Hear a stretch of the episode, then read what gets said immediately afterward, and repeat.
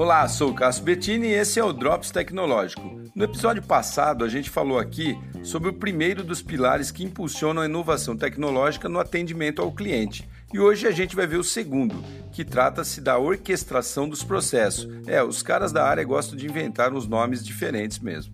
Mas vamos lá, considerando oferecer suporte a todas as ferramentas digitais de vendas, esse item é totalmente baseado na automação.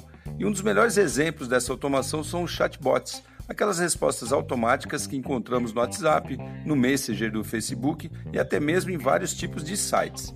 Segundo os especialistas no assunto, esse tipo de ferramenta não pode ser subestimada, ainda mais que os recursos de voz estão evoluindo a cada dia, o que permite aí oferecer um atendimento praticamente 24 horas por dia, promovendo uma experiência de atendimento quase humana.